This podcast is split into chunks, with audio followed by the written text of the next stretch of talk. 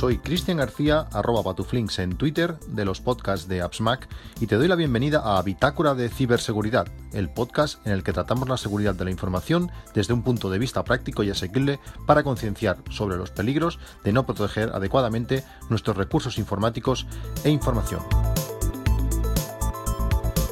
Un podcast 100% libre de virus y para todos los públicos. Este es el episodio número 11. Hola, yo soy Raúl Fernández Santos, consultor para desarrollo de empresas y os estoy hablando desde Guadalajara, en España. Y yo soy Sergio de Resolís, consultor técnico y de seguridad, hablando desde Madrid, también en España.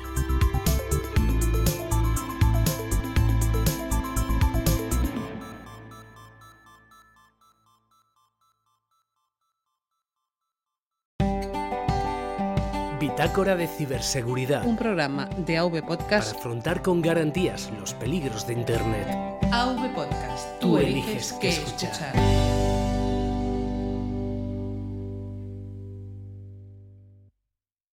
Bueno, Raúl, y tenemos comentarios nuevos en iTunes. Nos han dejado cuatro valoraciones nuevas de cinco estrellitas. Pues eso parece. Joslitri o Joslitri, mm, Polo Picor, MJPDC y José J. Vega. Pues muchas gracias a los cuatro y de verdad un, un placer mm, saber que, servimos de alguna ayuda y, y, que es interesante lo que hacemos. A los demás oyentes pues les invitamos también a dejar reseñas. Lo mismo nos han dejado reseñas también en otros países, pero bueno, yo ahora mismo solo estoy viendo iTunes de España y solo veo esta, estas cuatro. Nos, creo que no hemos tenido más comentarios en otros sitios, así que si te parece, Raúl, vamos con las noticias. Vale. Venga, adelante. Noticias.log Registro de noticias de ciberseguridad.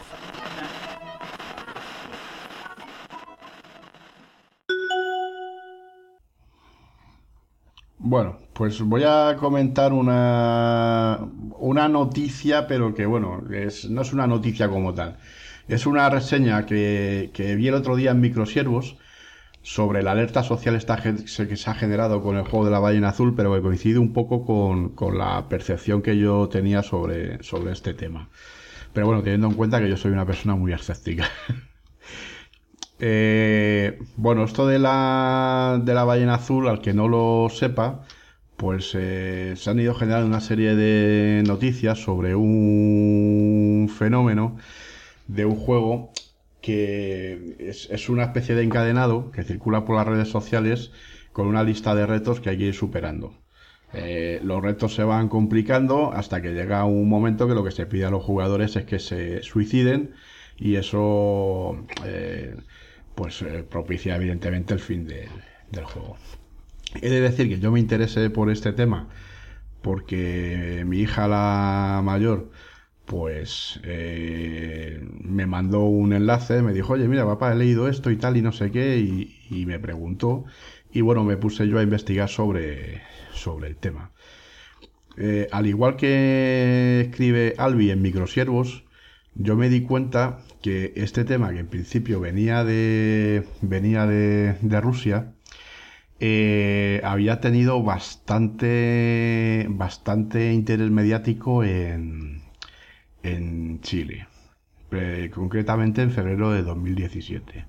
Y de ahí pegó el salto más o menos en el mes de abril aquí en, en España. El tema es que la historia viene ya de lejos. Eh, porque bueno, parece ser que el origen está en Rusia, en un sitio web, Noraya Gaceta, y aparece en mayo de 2016. Aquí se hablaba de suicidios de jóvenes de la misma red social, que en concreto V con no sé exactamente cómo se pronuncia, entre noviembre de 2016 y abril de 2016.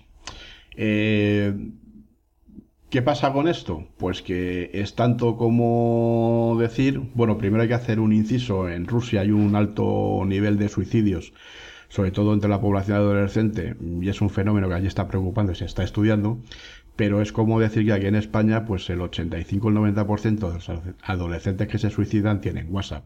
Al fin y al cabo es una, es una perogrullada. Mm, en Microsiervos hacen mención de un sitio que está bastante bien, que es snopes.com. E, e, es, eh, deletreado es snopes.com que es una que es un sitio web que precisamente se, se dedica a desmontar o a analizar bulos mediáticos.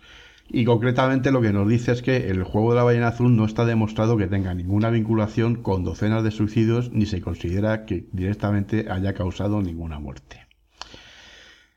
Eh, nos dice que La Ballena Azul fue un juego ficticio en una comunidad llamada F57 dentro de Sea of Wales, una iniciativa simplemente para atraer tráfico y vender publicidad. Como el suicidio entre jóvenes era un tema de moda entonces, alguien con muy mal gusto decidió explotarlo cuando el mito de una secta y aprovechando para publicar sin permiso fotos y correos de una chica llamada Rina Palenkova que parece ser que se había arrojado las vías de un tren. Se borraron algunos grupos, aparecieron más y comenzó a difundirse en otros idiomas. Como dice Snopes, aunque en todos los países, Rusia incluida, se suicida mucha gente y hay casos de grupos de culto sobre el tema del suicidio, realmente no hay ninguna prueba que vincule a la ballena azul con muertes reales. También nos comenta el mismo portal Snopes.com que muchos medios de origen anglosajón han hablado de este asunto, aunque en la mayor parte de los casos no se ha aportado ninguna información que sugiera que este reto es algo más que una leyenda urbana. Algunos medios británicos, como The Sun, Mirror o el Daily Mail, apuntaban en marzo que la policía británica había avisado de la posible existencia de grupos así en redes sociales. Sin embargo, en Bloomberg se explicaba este martes, ah, habla eh, en el martes de la semana de la publicación, que a pesar de todo el revuelo es muy posible que se esté luchando contra una leyenda urbana.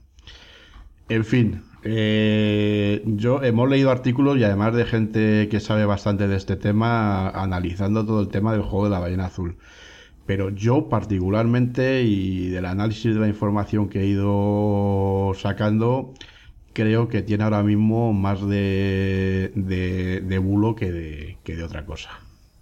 Yo solo leí del tema Silvia Barrera en, sí, yo lo leí su blog de Ciudad con Ley. Y es que me llamó la atención porque, por ejemplo, habla de un detenido en noviembre de 2016, un tal Philip Budekin, Budekin sí. y que esta persona pues que llegó a declarar que bueno que lo que le daba era un sentido a la vida de esos chavales para que muriesen felices. Entonces, ¿Qué parte de mito y qué parte de realidad hay todo esto? Pues lo que hay es demasiado mal gusto por parte de muchísima gente. Claro. Y esperemos pues que haya poco de realidad. Pero bueno, al final todo esto pues es eso, es un submundo que se monta a través de distintas redes sociales de chavales con normalmente pues con problemas sociales e, e incluso familiares que, buscan aceptación en, en otros sitios.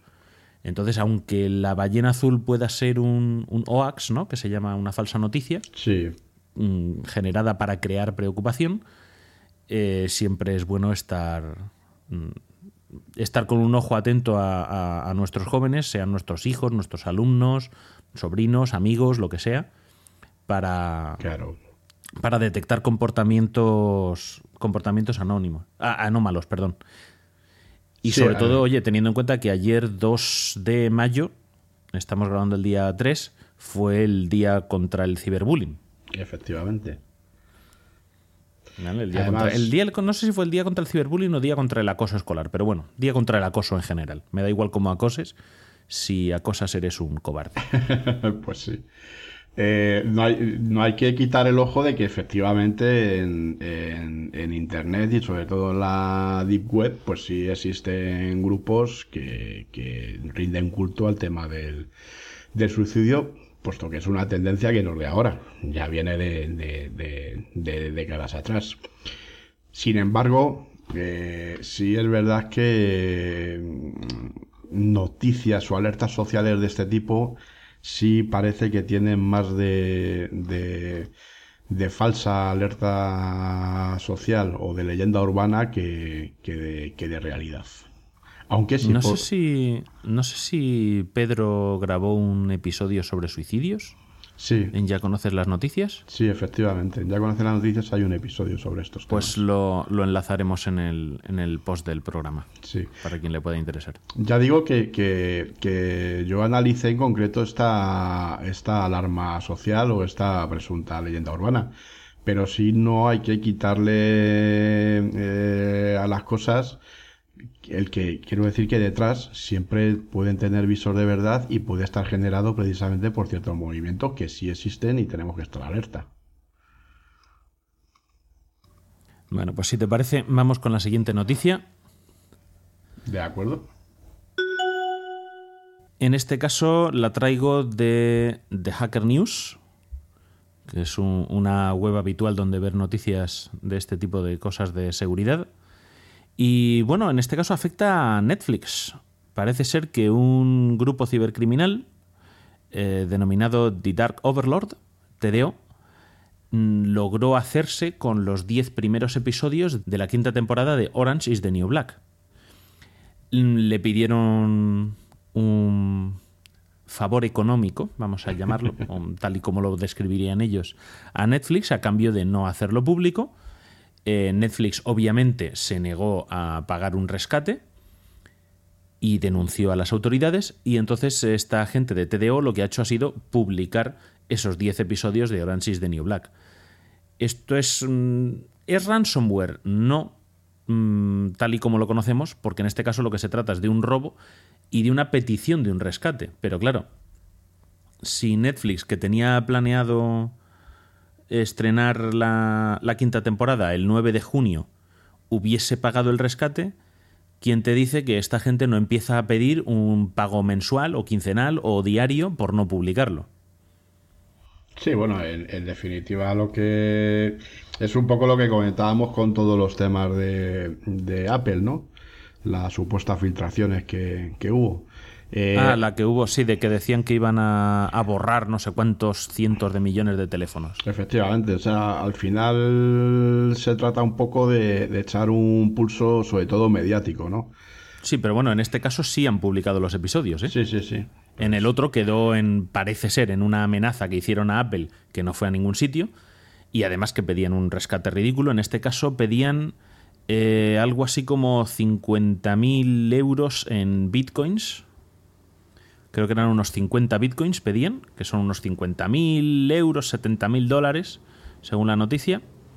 Así que serán algo más de 50.000 euros. Y luego, nada, pues mensajes ya amenazan a otras entidades eh, Sí. diciendo que a ver quién es el siguiente. Hablan de la Fox, de IFC, de Nat Pero, Geo, pero yo de la ABC. sí, pero yo creo que aquí el, yo creo que aquí el, el- el Netflix eh, juega en otra liga y lleva otra guerra.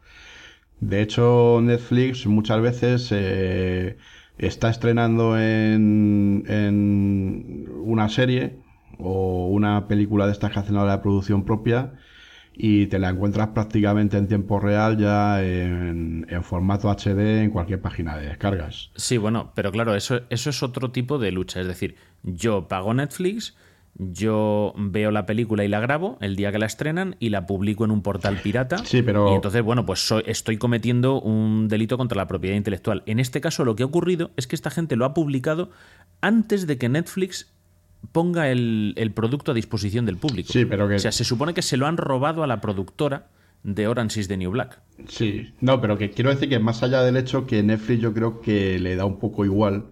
O sea, si se ve la tesitura de tener que ceder al chantaje o de que se publiquen los episodios, va, va, a, ceder- va a elegir siempre la segunda opción. Dado el modelo de Es la negocio que hay que tienen. elegir. O sea, Sí, sí, pero que en el Es, caso. es la que hay que elegir, siempre hay que denunciar y bueno, pues eso, ahora están hablando, aquí viene en el artículo que enlazaremos, una lista grande de series que se ven amenazadas, según dice este grupo, pues hablan de New Girl, eh, Megapark, mm, Encis Los Ángeles, The Catch, The Arrangement, eh, Handsome, no, no conozco algunas algunas de ellas, pero hablan de películas y de series, incluso, bueno, una de, de Vin Diesel, por aquí, o sea, Lucha Underground, Jason Alexander Project, o sea, hablan de incluso de series de YouTube Red, de productos de YouTube Red, del canal de pago de YouTube. Entonces, claro, al final con este tipo de cosas lo que tienen que hacer las empresas es implementar medidas de seguridad lo más efectivas posibles para evitar el robo y poder publicar cuando ellos decidan que quieren publicar sus productos, que para algo es suyo. Y en caso de que se vean sometidas a este tipo de chantaje, en este caso son grandes corporaciones, ¿no? como la ABC, eh, Nat Geo o Netflix, esperamos que si fuesen entidades pequeñas, pues o juegas la estrategia de publicar antes, en el caso pues esto de productos mediáticos o de consumo de entretenimiento, o simplemente aguantas el chaparrón. Lo que no se puede es pagar el rescate porque entonces te lo van a estar pidiendo siempre. Bueno, además el, esto, esto es un problema que con las grandes productoras viene ya de lejos, antes de, de tanto Internet y de tanta electrónica. Y es que mm, sería bueno saber, más allá de la ciberseguridad, realmente qué medidas de seguridad tienen para que no coja cualquiera de que tenga acceso a una nueva producción o tal, de coger un USB y, dárselo al mejor postor. Pues sí, es, es, posible que haya sido algo así, o sea, no tiene por qué haber sido una cosa de hacking, sino que puede haber sido un robo interno. Pero vamos, mm, que sigue siendo una puñeta para las empresas. Y, nada, nuestra recomendación, seáis del tipo de empresa que seáis o trabajéis donde trabajéis, nunca hay que pagar los rescates a los criminales, ¿vale? Bueno, pues vamos con la tercera noticia. Es una, bueno, es una noticia que se produjo en el mes de marzo, creo que si no estoy equivocado, sí, a mediados de marzo.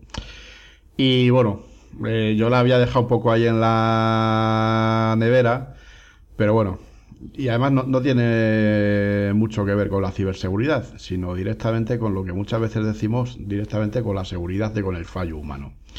Y es que, pues, a mediados de, de marzo, como ya he comentado, durante la participación de nuestro ínclito presidente don Mariano Rajoy en el debate sobre Europa en el Congreso, pues en un descuido dejó que le fotografiasen unos papeles que estaba guardando en su cartera, con lo cual toda España y prácticamente a nivel mundial se pudo enterar de los planes de la que tenía secretos para ese fin de semana.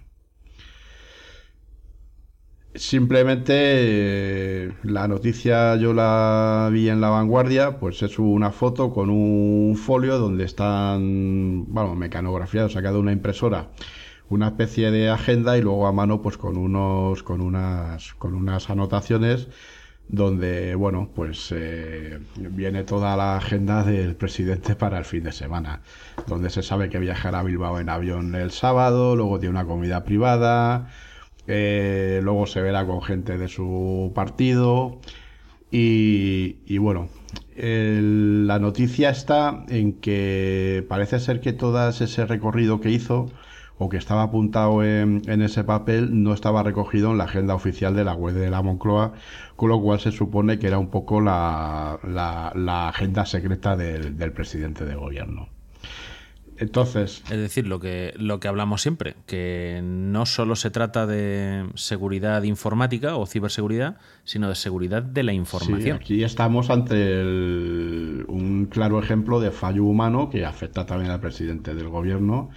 Y, no supone que el hombre sea ni más tonto ni más listo, sino simplemente que al ser un personaje público, pues está expuesto precisamente a, a, a este tipo de cosas. Correcto, pues ya sabéis, tened cuidado. Esto conviene recordar las políticas de mesas limpias que se aplican en muchas empresas y que deberían aplicarse en todas. Que es que cuando terminamos de trabajar o cuando nos ausentamos de nuestro puesto de trabajo, ya sea para echar un pitillo en la calle, para salir a la hora del bocadillo, para ir al baño, hay que dejar nuestro ordenador bloqueado, ¿vale? Siempre que nos pida contraseña y nada que sea crítico hay que dejarlo accesible en la mesa a la vista de cualquier oportunista que pueda pasar por allí. En este caso lo que ocurrió es que el hombre estaba guardando los papeles mmm, y los expuso a, a, los objetivos de las cámaras y con la potencia que tienen las ópticas y, y los sensores digitales de las cámaras de hoy día, pues haciendo zoom puedes ver prácticamente lo que sea. Y es el problema que tuvo. No es la primera vez que ocurre tampoco, ni será la última. Sí, sí, esto es, ya digo que es algo que está a la orden del día, pero bueno, me pareció un ejemplo muy bueno sobre lo que es precisamente el fallo humano en temas de seguridad de la información. Y más, y más confidencial que son estos datos, pues, pues bueno, aquí está el, ejemplo claro de, de que todos estamos expuestos a cualquier, a cometer cualquier negligencia, pero vamos, no porque la cometamos de manera predeterminada, o sea, sino, sino porque simplemente pues, pues se dan las circunstancias y, y ya está, y la liamos. La siguiente noticia que traigo también es de, de Hacker News. Y en este caso se trata de una botnet en principio benigna. Eh, se llama Hajime, o como se pronuncie. Y se supone que es alguien, no sabemos si una persona o un grupo de personas, que han secuestrado 300.000 dispositivos, routers, cámaras, más de 300.000 dispositivos, a lo largo y ancho del mundo, utilizando, mm, parece ser que las mismas técnicas que la botnet Mirai que se utilizó para atacar los servidores DNS de DIN. Entonces, esta bot, eh, perdón, entonces esta botnet lo que hace es secuestrar los equipos, pero en principio no los usa para nada malo. Se limita a cerrar algunos puertos para impedir acceso remoto. Parece ser que cierra los puertos 23, 7547, 5555 y 5358. Tiene comportamiento de gusano, ya hablamos en el episodio anterior de lo que es un gusano, ¿no? De propagación automática. Y lo dicho, se propaga como la botnet Mirai, pero lo que hace en principio es hacer que esos dispositivos que infecta sean más seguros. Parece ser que incluso les actualiza el firmware mediante una red distribuida de, conexiones, un peer-to-peer, o sea, no llega a utilizar un centro de comando y control al uso. Entonces, claro, la- las sospechas que tiene ahora todo el mundo es, bueno, pero esta botnet, ¿para qué es? O sea, ¿es lo altruista que parece o tiene algo escondido detrás? Mm, No queda claro, pero ahí tenemos la noticia. Mm, Quede claro para cualquier justiciero, en este caso, bueno, en el término en inglés se utilizan la palabra vigilante, eh, que ingresar en un equipo que no es de nuestra propiedad es delito. ¿Vale? Entonces, incluso lo que esta persona está haciendo, aunque sea por el bien, no es legal. Porque se ha puesto en una posición en la que podría, pues, habiendo infectado un router, podría estar monitorizando el tráfico del dueño del router. Y eso es violar la privacidad de las comunicaciones. Eso es un delito Sí, muy grave. decir que eso es muy, muy grave, muy grave. Podría hacerlo. Mm, Si lo está haciendo o no, no lo sabemos. De momento parece ser que las investigaciones que ha llevado principalmente Kaspersky dicen que no y de hecho ellos mismos están a la expectativa a ver de qué es de lo que se trata esta red, cuál es el, el objetivo, si tiene alguna cara B. Pero parece que no. Entonces, bueno, traemos la noticia porque es sorprendente. Parece ser que incluso si nos conectamos por Telnet a algún dispositivo infectado, de vez en cuando nos muestra en pantalla eh, que se trata solo de un ataque de sombrero blanco, mm, que se están securizando los sistemas. Y, y nada, que, que sigas adelante. Entonces, cada X segundos te va mostrando el mensaje. Bueno, Mientras solo sea eso. Sí, pero vamos, yo no dejaría ni que eso Sí, pasase. sí. O sea, de hecho, Telnet es un protocolo extremadamente inseguro. Se sigue utilizando mucho. Sí, eso te iba a decir, porque se sigue utilizando bastante, ¿no? Viene por defecto en muchísimos equipos habilitado. Entonces, bueno, pues eh, como hablamos en el episodio, no sé si fue en el 8, hablamos de la configuración de los routers. Eh, otra cosa que recomendamos a los oyentes es que el Telnet lo deshabiliten, al menos para la conexión desde Internet. Tengamos en cuenta que a un router se puede acceder desde dentro de la red de casa, ¿no? O desde Internet. Pues al menos desde la parte de Internet eliminemos el acceso Telnet y de protocolos que no sean seguros. ¿Vale? Telnet, FTP, HTTP no son protocolos seguros. Protocolos seguros son HTTPS y SSH. SSH también permite SFTP, que es FTP seguro.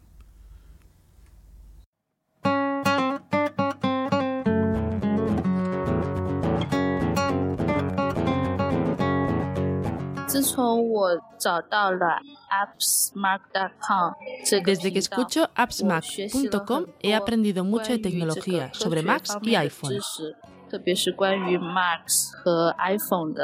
Es mi podcast favorito. Si quieres aprender tú también, escucha appsmac.com. Te gustará. Escucha appsmac.com y que la tecnología no te suene a chino.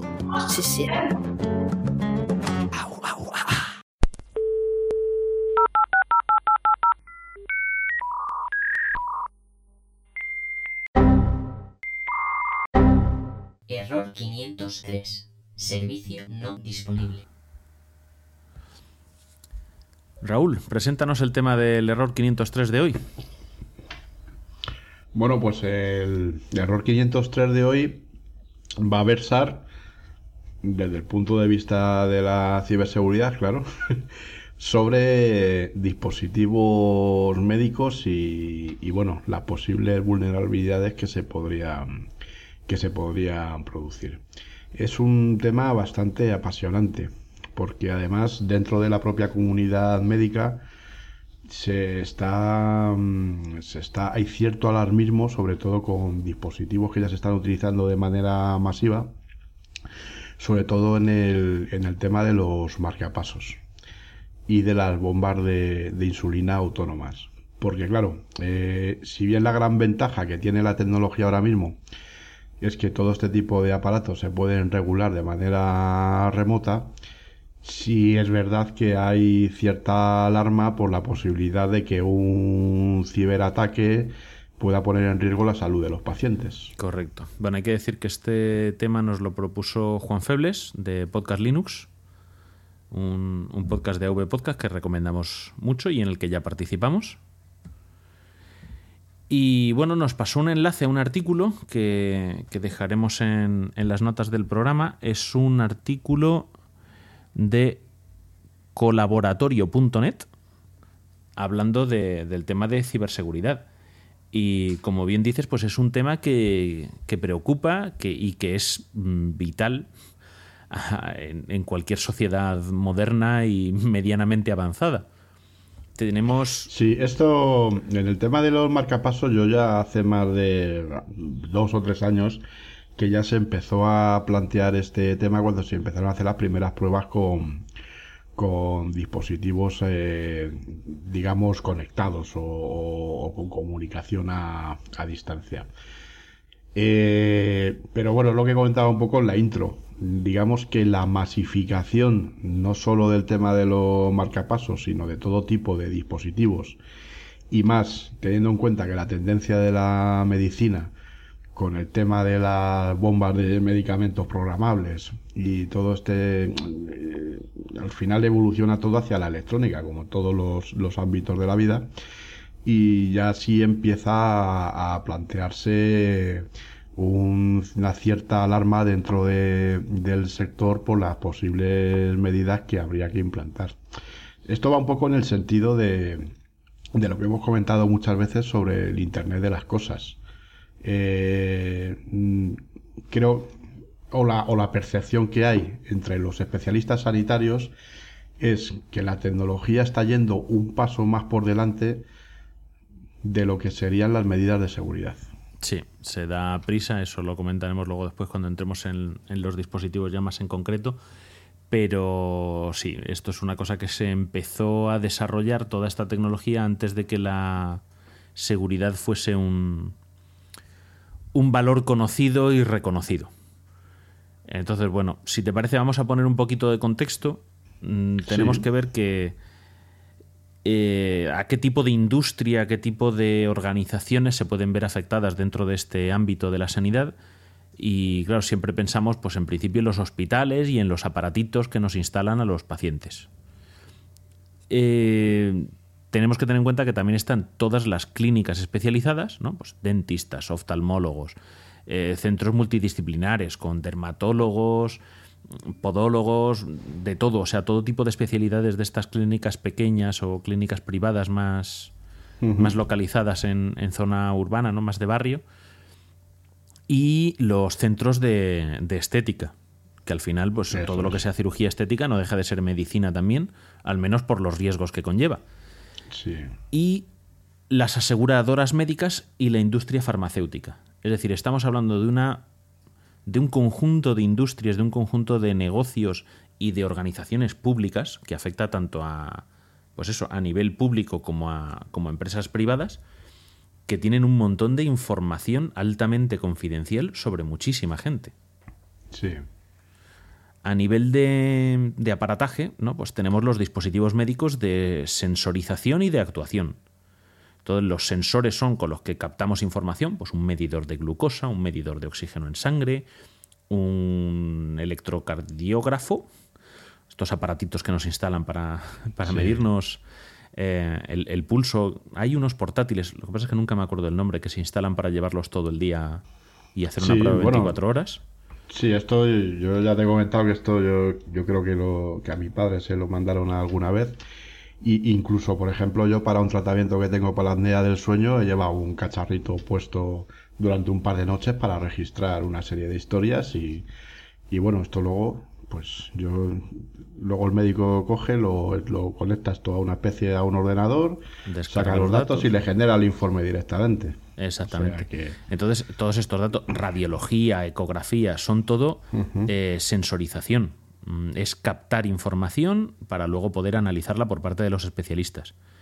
Luego tenemos los dispositivos actores, pues que son como hablábamos las bombas de inyección de medicamentos, las bombas de insulina, un marcapasos para regular el ritmo cardíaco, Sí, y incluso aquí- dispositivos que dan descargas neuronales para, para controlar ciertos, ciertas patologías. Aquí, aquí además la tendencia en medicina, esto lo vamos a ver a corto plazo porque es el futuro de la industria farmacéutica, eh, son los dispositivos inteligentes para, para poder liberar medicación a, a la, a la carta, digamos. Que son, vamos, yo ya, yo lo he visto por ahí algún prototipo. Son una especie de cápsulas, como si fuese una pastilla de esta grande, de esta de omeprazol o lo que sea. Y estos son dispositivos que lo que van es eh, liberando la medicina según pasa por el, por el organismo. Evidentemente, pues lo que decimos, al ser, al ser dispositivos que son programables, todo lo que es programable es susceptible de ser hackeado. Exactamente. En 2016, por ejemplo, el, el informe Top 10 Hospital C-Suite Watch List 2016. Tu inglés casi es como el Eh, mío ya, ¿eh? sí, me he trabado un poquito. Mm, pues eh, ponían a la ciberseguridad como el segundo reto más importante a nivel tecnológico de la, pues eso, de la tecnología sanitaria. Sí. El reto que tenían en 2016 en este informe, el, el primer reto, eran los desfibriladores. El primer reto que tenían en 2016, según este informe, eran los desfibriladores portátiles. Y el segundo, la ciberseguridad en general. Pondremos un enlace a este informe. Curiosamente, en el informe de 2017 no aparece la palabra ciberseguridad. Mm, no sé por qué. O sea, no sé si es preferimos no hablar del tema y hacer como que no existe o que ya el que ha hecho el informe da por supuesto que, que ya está solucionado Yo- yo todo el tema. que- yo creo que no sé por esto no es el debate que tenemos un poco siempre. Eh, porque realmente, digamos que la ciberseguridad, cuando hablamos de, de electrónica o de aparatos conectados, es algo que ya se, se- se interioriza. O sea, digamos que, que ya se da por hecho. Pero realmente no tenemos la certeza de que en fase de diseño, por ejemplo, de cualquier tipo de dispositivo, realmente esté la, la seguridad o la ciberseguridad dentro del propio plan de diseño. Que es como debería ser. Efectivamente, o sea, debería ser una de las premisas fundamentales. De hecho, lo siguiente que tengo apuntado son algunos de los principales fallos de seguridad que hay en este entorno. Son aplicables a mucha otra industria, pero bueno, especialmente va- vamos a comentarlos como especialmente relevantes en, la industria médica.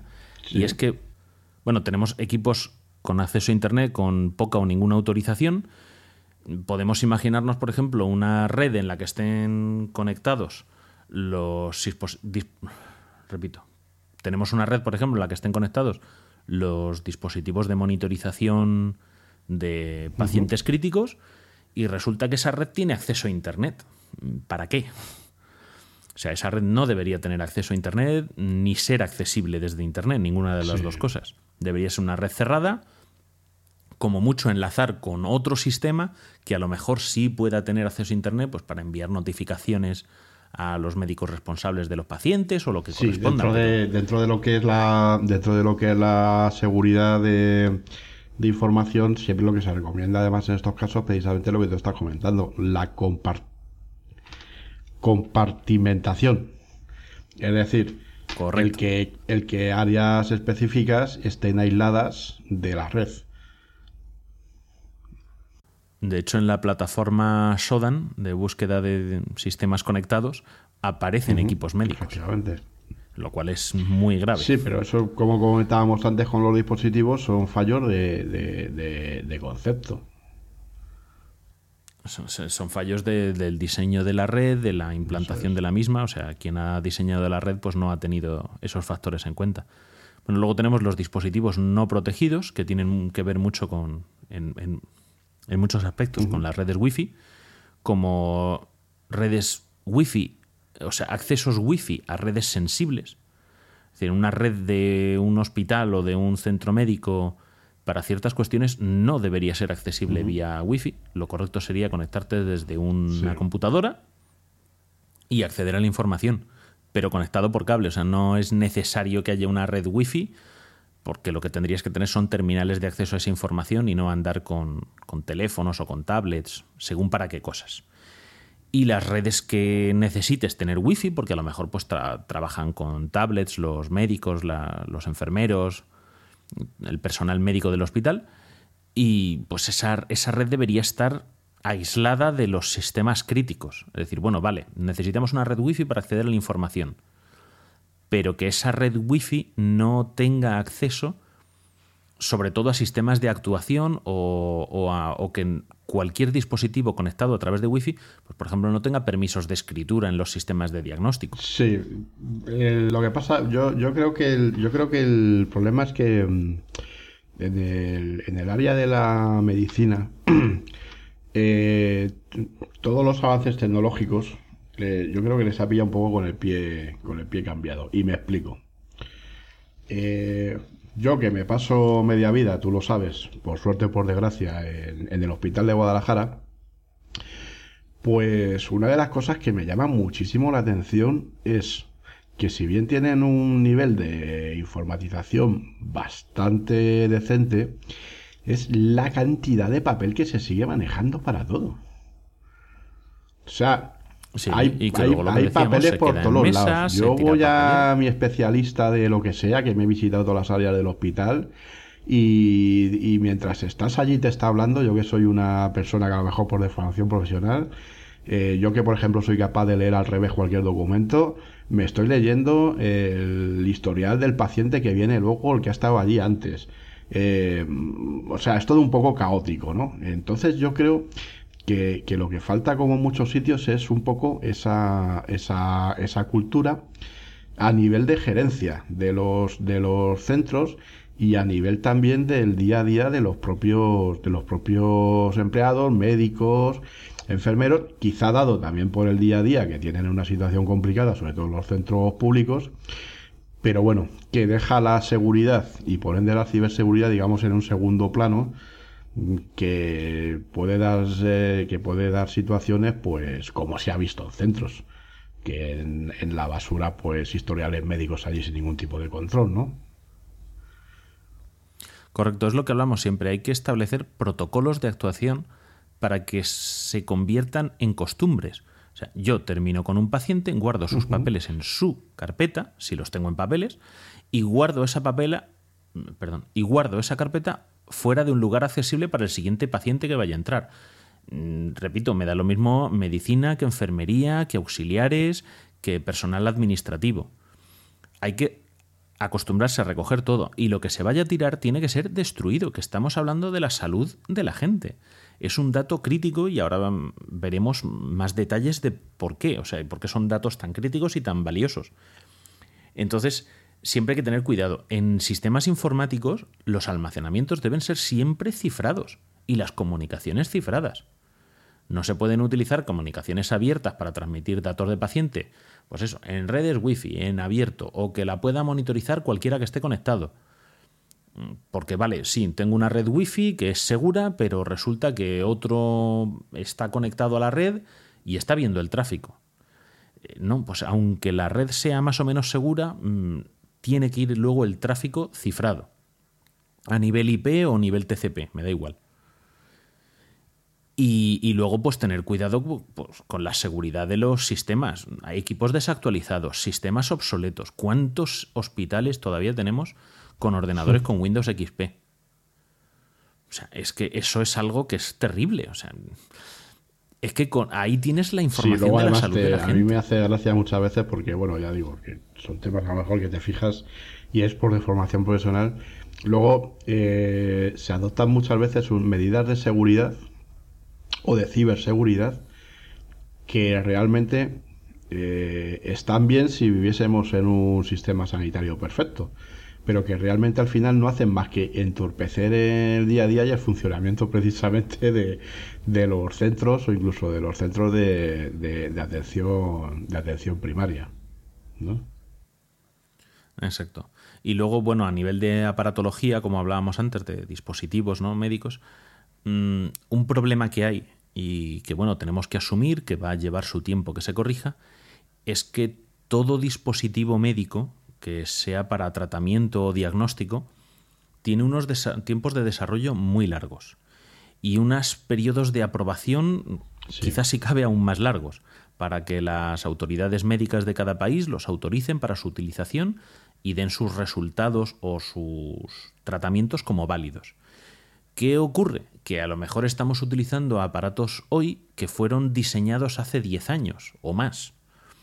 Entonces, la industria que desarrolla estos sistemas y los clientes que los compran, ya sean mm, sanidad pública o privada, me da igual, tienen que sacarles rendimiento económico. No pueden estar comprando todos los años el último aparato porque entonces la sanidad sería inasequible. Sí, pero... Entonces, claro, nos juntamos con que hay que sacarle un rendimiento económico a aparatos que son caros, son muy caros, porque no son de masa, no son dispositivos masivos como teléfonos móviles o tablets o ordenadores. Se utilizan en casos muy concretos, mm, cuestan muchísimo dinero, hay que sacarles un rendimiento y resulta que, claro, en el momento en el que se diseñaron no se tuvieron en cuenta ciertos factores de seguridad. Y posiblemente lo que se esté diseñando hoy día, aunque se tengan en cuenta ciertas cosas de seguridad, pues a lo mejor no se están teniendo en cuenta cosas que se descubran el año que viene.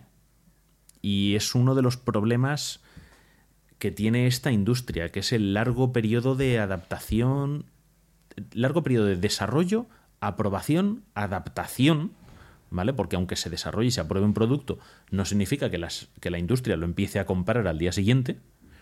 Y luego el periodo de amortización, que tú no puedes sustituirlo de la noche a la mañana, pues porque eso se paga o con la factura de los clientes o con los impuestos y, no sobra el dinero. Sí, además eh, aquí, bueno, se puede haber otra problemática que dentro de los principales fallos eh, se encuentra la desactualización, pero por un incorrecto plan de mantenimiento también de los propios equipos.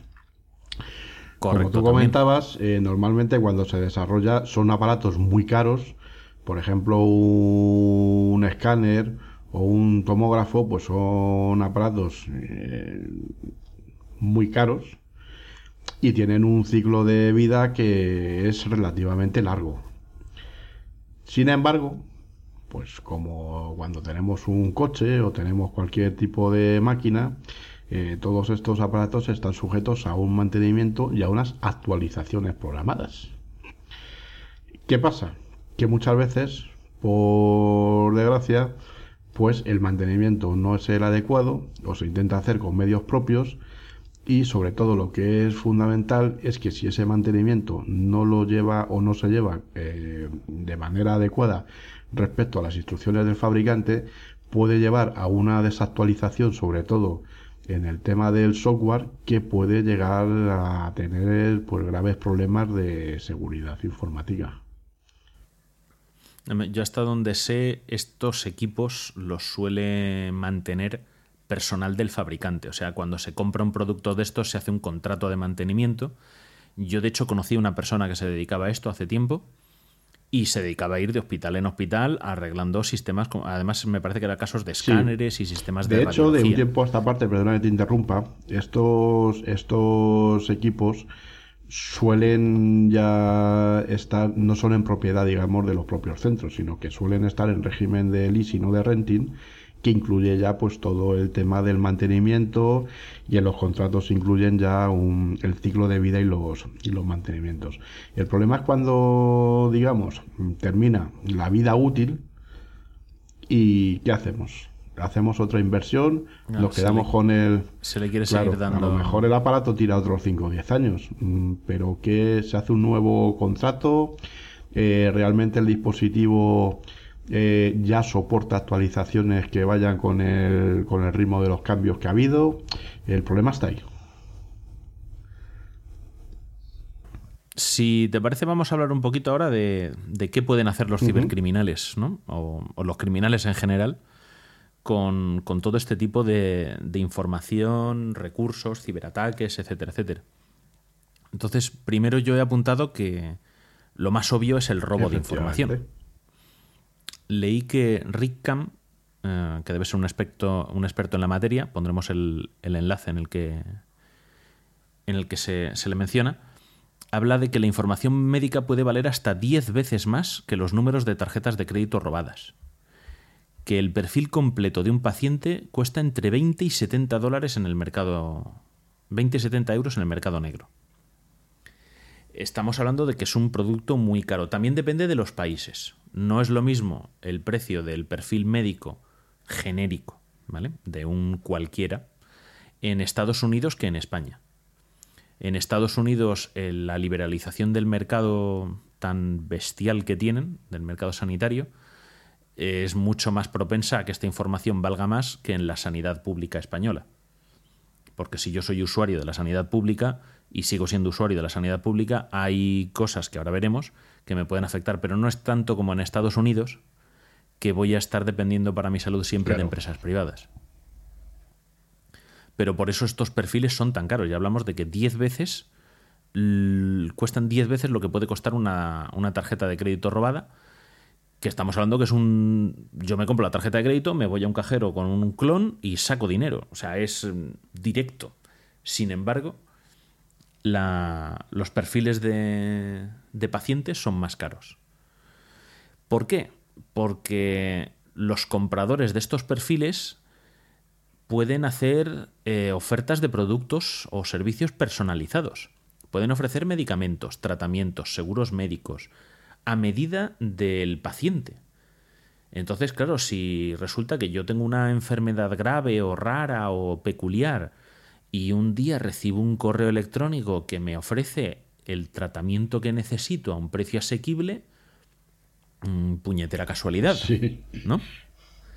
A lo mejor yo no hubiera encontrado a esa empresa, pero resulta que esa empresa ha comprado un lote de informes en la Deep Web, por ejemplo, de alguien que ha estado robándolos y, me encuentro con que tengo la oferta apropiada. Mm, yo me alegro por mi salud, pero el método por el que me ha llegado esa oferta pues es bastante claro. peligroso.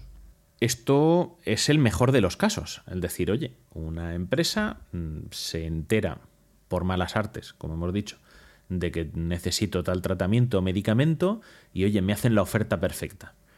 Pero ¿qué ocurre si el que se entera es un estafador? Si lo que me venden es un falso tratamiento aprovechándose de mi desesperación por la enfermedad. Si lo que me ofrecen es un seguro que es un fraude. Si me ofrecen eh, desgrabaciones financieras por gastos médicos que son falsas. es, el caer en manos de estafadores en base a esto, datos médicos que son Mm, información que nos afecta cuando somos más vulnerables, que pues, podemos ser nosotros o puede ser un familiar o un amigo. Oye, mira, que me ha llegado esto y a lo mejor te interesa, o mira, mi hijo está enfermo y me llega esto y es la forma de curar a mi niño, pues es de lo más rastrero y, asqueroso que puede haber en el mundo, pero hay gente que se dedica a eso. Luego tenemos el chantaje. A un médico para que nos diagnostique le tenemos que contar en muchos casos nuestra vida. Mm, Cuestiones personales, mm, tenemos enfermedades, tenemos eh, formas de vida, se lo podemos haber estado contando a nuestro médico.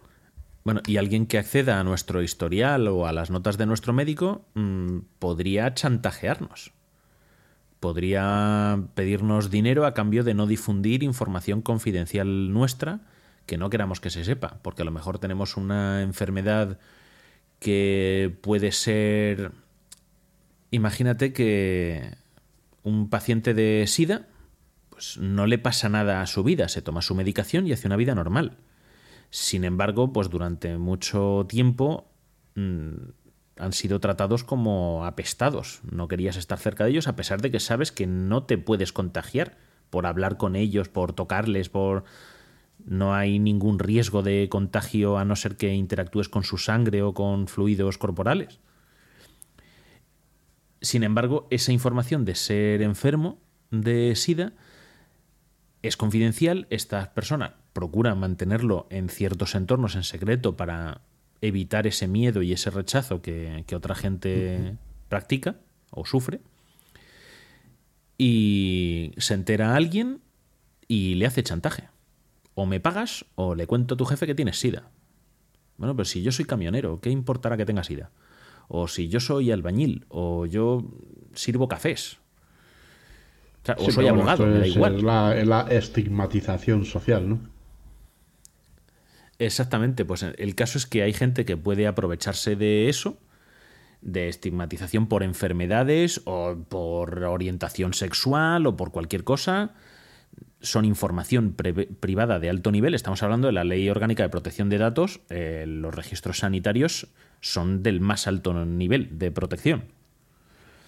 Entonces alguien puede hacernos chantaje y lo peor de todo es que probablemente esos datos médicos no nos los han robado a nosotros, sino que se lo han robado a nuestro De centro de hecho, salud.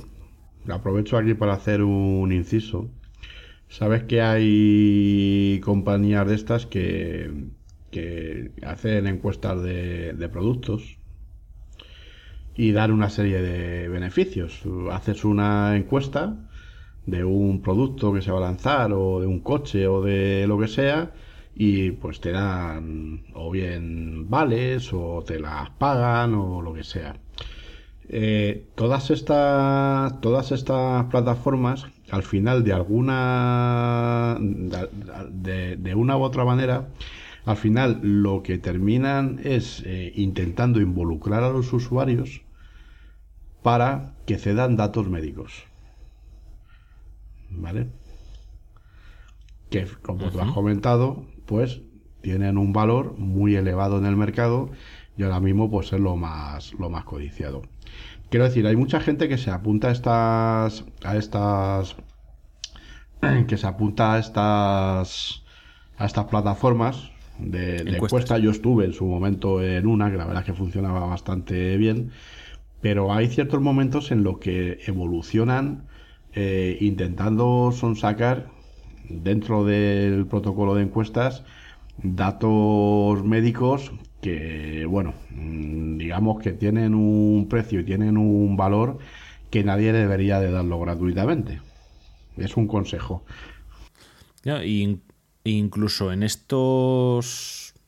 En este ámbito en el que estás hablando, incluso podemos pensar bien y que estas empresas lo que generan son datos demográficos. Sí, bueno, estas no empresas lo que quieren es, o sea, lo que, lo que sus clientes, que son sobre todo la industria farmacéutica, lo que quieren son datos reales de, de mercado más allá de los datos clínicos a los que tienen acceso, evidentemente por, por una labor que tienen que hacer de contraste de, de- del, del pulso, o porque deben pulsar el, el cómo está la sociedad para lanzar sus productos y más en este ámbito que con las inversiones que, que tienen. Pero bueno, que al fin y al cabo son datos que están especialmente protegidos y hay que tener cuidado con estas, con estas actividades. Luego tenía aquí también apuntado el robo de identidad, pero que es un factor que se da más en países como Estados Unidos, que básicamente las personas se identifican por su número de la seguridad social y poquito más. Y allí sí es relativamente fácil robar una identidad. Es decir, yo podría llegar un momento dado a obtener información sobre Raúl Fernández Santos y convertirme en Raúl Fernández Santos de forma legal. En España eso es prácticamente imposible y en muchos otros países también depende ya de la legislación de cada país, los sistemas de identificación, pues eso, documento nacional de identidad, pasaporte, nombre de la seguridad social, carrera de conducir, partida de nacimiento, no sé si le ha dicho, y un montón de datos. En España es prácticamente imposible suplantar a otra persona. Sí puedes hacer una robarle la identidad a otra persona. Sí puedes hacer una suplantación temporal. A lo mejor puedes firmar un contrato para un crédito en el banco en nombre de otra persona y engañar al banco. Lo que es difícil es que consigas hacerte con un documento nacional de identidad con el nombre de otra persona. Eso sí, es prácticamente aunque aquí en imposible. España se dan casos, porque se conocen casos, pero la verdad es que bastante más, más complicado que, que en otros países. Como comenta Sergio, en Estados Unidos, por lo visto, es muy sencillo, por, por lo que comentábamos, porque simplemente eh, a través del número de la seguridad social ya se hacen todo tipo de todo tipo de de, de, de, de, gestiones administrativas, y por tanto de y por tanto de estafas porque no existe ningún documento identificativo más allá parece, de la licencia de, de conducir o el número de la seguridad social Pues no, el pasaporte, Sí, los ciudadanos que se lo saquen. el ciudadano de Arkansas que no se ha salido nunca de su finca pues no tiene pasaporte evidentemente Exactamente. Bueno, luego tenemos los ataques a personas. ¿Vale? Los ataques a personas, eh, pues mm, estamos hablando ya de ataques personales. Eh, puede ser desde ataques masivos en plan terrorismo o ataques contra personas particulares, contra un individuo en concreto por ser quien es. ¿Vale? Tenemos desde la falsificación de resultados. Imagina que me cuelo en el ordenador en el que se registran los resultados de tus análisis de sangre. Entonces podría cambiarlos para que los analistas y el médico piensen que tu sangre no refleja ninguna enfermedad, de forma que impediría que te tratasen, porque claro, ellos no han visto reflejo de la enfermedad.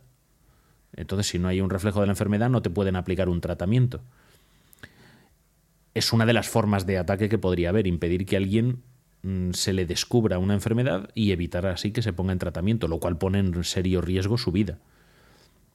Tenemos ataques más directos como son la manipulación de los dosificadores de medicamentos. Sí, la- El más famoso es el de las bombas de insulina. Las dos que vas a comentar son las que yo las que yo he mencionado antes, que son las que más alarma ahora mismo están generando dentro del sector, porque digamos que, que lo que es una, un aparato que está destinado a salvaguardar la salud o a salvar una vida, fácilmente se puede convertir en una máquina para lo contrario. Claro, es que una bomba de medicamentos mm, se puede forzar un aumento de la dosis, Claro. con lo cual estarías generando un envenenamiento, o podrías reducir la dosis de medicamento, con lo cual estarías haciendo ineficiente el tratamiento que recibe esa persona. Claro, no, porque además eh, el futuro pasa por aquí. Yo- lo que he comentado antes. Eh, yo en vez de tomarme todos los días, por ejemplo, ocho pastillas, pues el futuro es que te manden un cacharrito de esto que incluso te lo puedan implantar y recibas tu dosis de medicamento en función de los resultados que tengas de, de, de- de- de salud. Si la máquina es incluso capaz de analizar algunos parámetros. Correcto. Y luego tenemos eh, cuestiones más críticas como el asesinato inmediato de una persona u homicidio, eh, por ejemplo, alterando el funcionamiento de un marcapasos, que esto ya salió en la serie Homeland. Sí, además tú me has, me comentado que en Estados Unidos el secretario... Cheney, me parece que fue. sí. Dick Cheney, curiosamente, creo que fue en 2007, eh, solicitó u ordenó, no sé el caso, que deshabilitasen el control de su marcapasos por, por radiofrecuencia, ¿no? De forma inalámbrica, por miedo a que algo así pudiese suceder. Y luego, no sé si coincidencia o basándose en esa noticia, eh, un personaje de, de esa serie de, de ficción asesina a otro personaje mm, mediante esta técnica. O sea, le hackea el marcapasos. y lo mata, le provoca un infarto, porque al final un marcapasos lo que hace es dar descargas.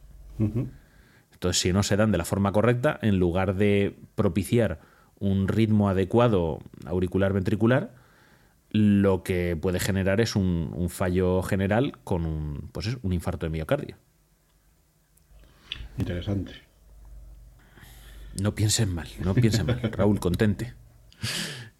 Bueno, y luego por último, pues tenemos los ataques un poquito más genéricos, ¿no? Que pueden afectar a cualquier industria, pero en el caso de la médica, pues tenemos la ingeniería social, ¿no? Que no es, no es un ciberataque, pero puede ayudar a obtener información tanto de la infraestructura de un organismo médico, de una aseguradora.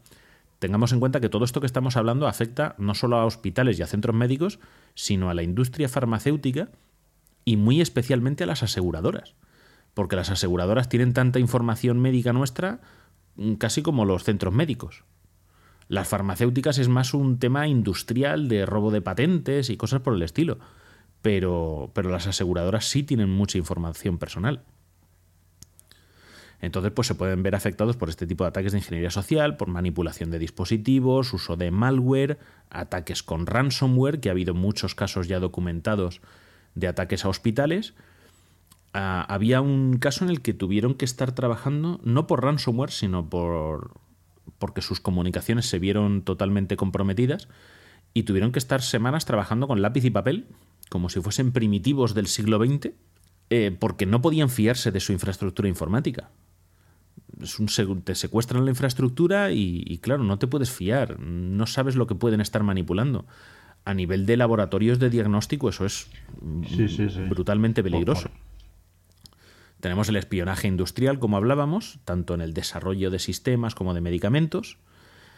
Luego, muy peligroso para toda esta industria, como hablamos de que son datos muy importantes, tenemos las sanciones por incumplimiento de la Ley Orgánica de Protección de Datos y de otras normativas equivalentes en cada país y del reglamento europeo que entra en vigor el año que viene, en 2018.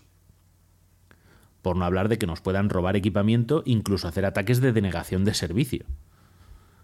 O sea, es que la, cantidad de, cosas que pueden ocurrir me, son. Me viene a la mente ahora, hablando de todo esto que estamos hablando, y tiene algo que ver con las noticias que hemos dado de, la agenda del presidente del gobierno.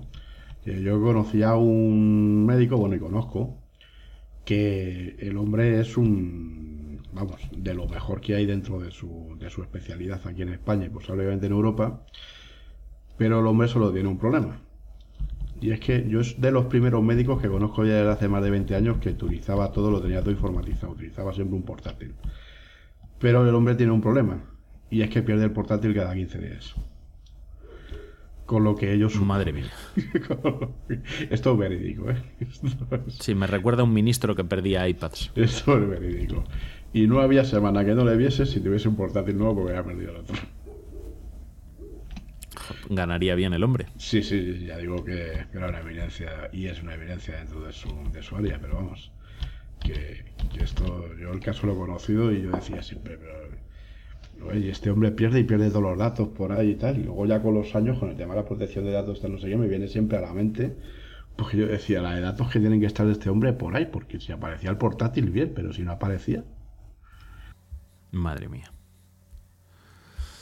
pues es una locura, pero es que es una locura. Y luego, claro, eh, lo llevarán sin cifrar, las conexiones alegremente en cualquier cafetería en la que estés.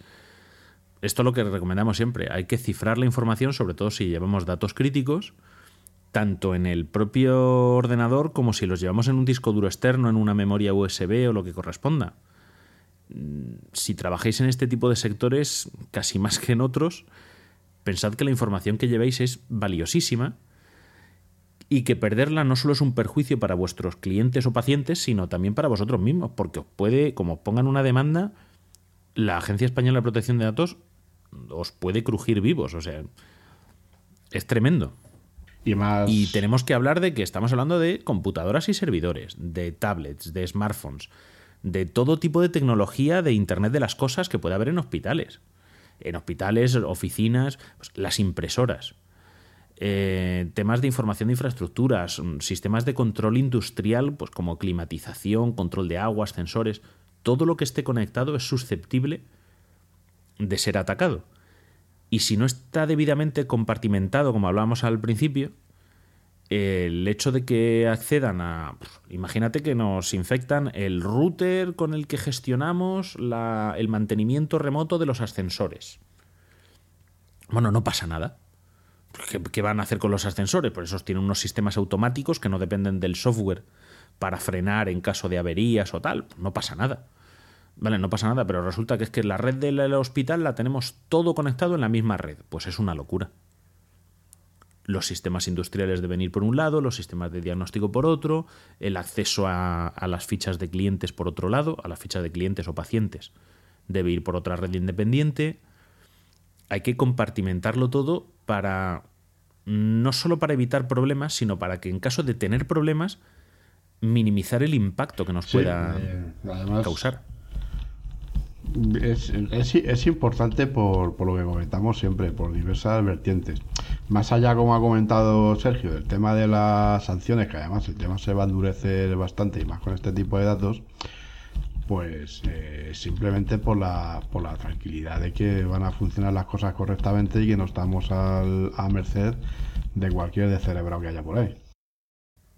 Yo creo, Raúl, que hasta aquí hemos tocado un poquito los, los palos relativos a la sanidad. Sabemos que no hemos entrado en profundidad, ninguno de los dos somos expertos en Sí. tema sanitario, más allá de haber sido pacientes. Esto nos, nos parecía un tema interesante, pero por las implicaciones que tiene, pues bueno, no es ni mucho menos eh, una relación exhaustiva, pero bueno, yo creo que como piedra de toque, pues nos vale a todos. Sí, se trata de dejarlo un poquito en la conciencia de la gente, la importancia que tiene su información personal, si somos usuarios particulares de sanidad, tanto pública como privada, como todos los profesionales que podamos llegar a trabajar con, con entidades de relación médica, saber qué es lo que está en juego, a qué peligros nos exponemos y que todo es importante. Hablamos de, como ya hemos repetido mil veces, seguridad de la información, no solo ciberseguridad. Eso es. Y en este caso, además, es muy importante, más allá de la posible manipulación de, de los aparatos médicos, como, como hemos comentado, lo que son marcapasos o, o dispensadores de, de medicación, pues es importante que todos exijamos el que nuestros datos se, se manejen con la debida diligencia. Correcto. Bueno, por si queréis profundizar un poquito más en estos temas y ver algunos de los artículos en los que nos hemos basado, vamos a dejar una serie de enlaces en, en el post del programa, pues con un informe de, de la FDA, la Food and Drug Administration de los Estados Unidos, que precisamente es sobre seguridad en dispositivos relacionados con la medicina. Vamos a dejar el enlace base del programa que nos pasó Juan Febles. Mm, Tenemos un artículo también sobre exploits para dispositivos médicos que se utilizaron para depositar backdoors en sistemas de, de análisis, perdón, de diagnóstico por imágenes y en sistemas de análisis de sangre.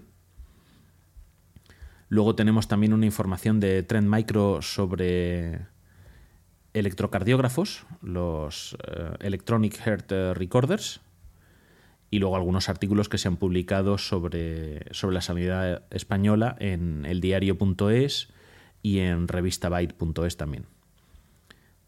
Mencionan casos de ransomware y similares. Y luego hay un documento que es la guía de ciberseguridad para hospitales inteligentes de la Agencia Europea de Seguridad de la Red y la Información. Entonces, pues si trabajáis en clínicas, ya sean grandes o pequeñas, ¿vale? Esto me vale también para un dentista con su clínica en su barrio, pues tened en cuenta que toda esta información es importante y que hay que protegerla con seguridad. No sé si nos queda algo que añadir al respecto, Raúl. Pues creo que no, que, que hemos, hemos hecho lo que hemos podido. En este caso. Vale. El consejo del día. ¿Has probado a apagar y a volver a encenderlo?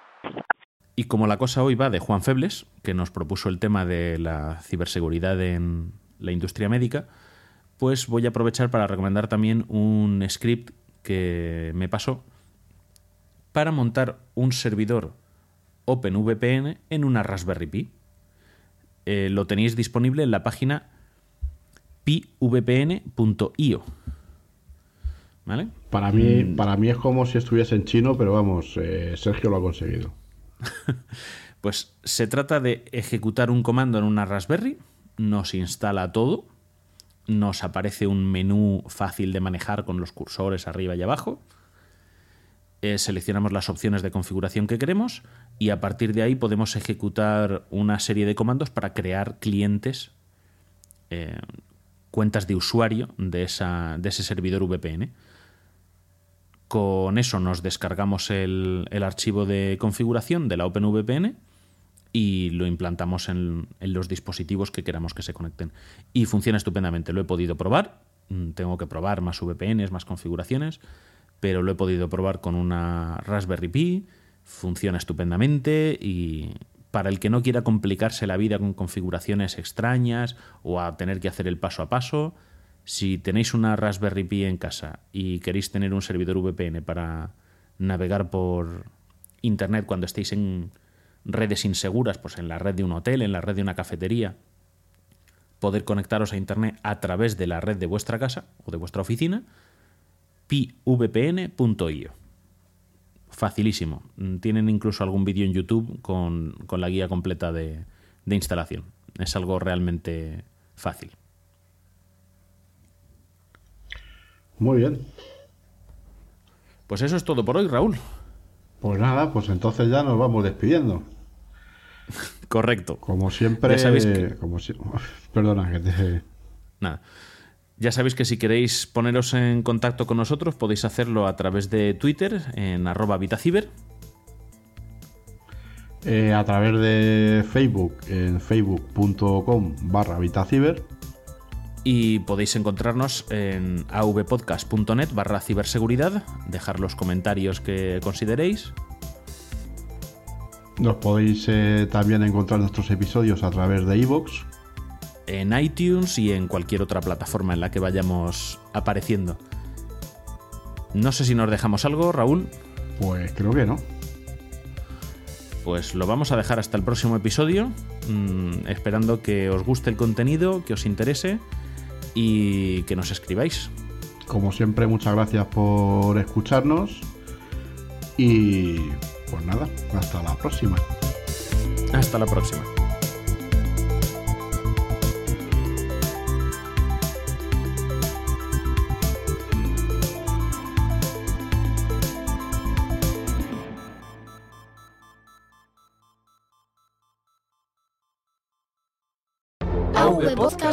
Sonido en red.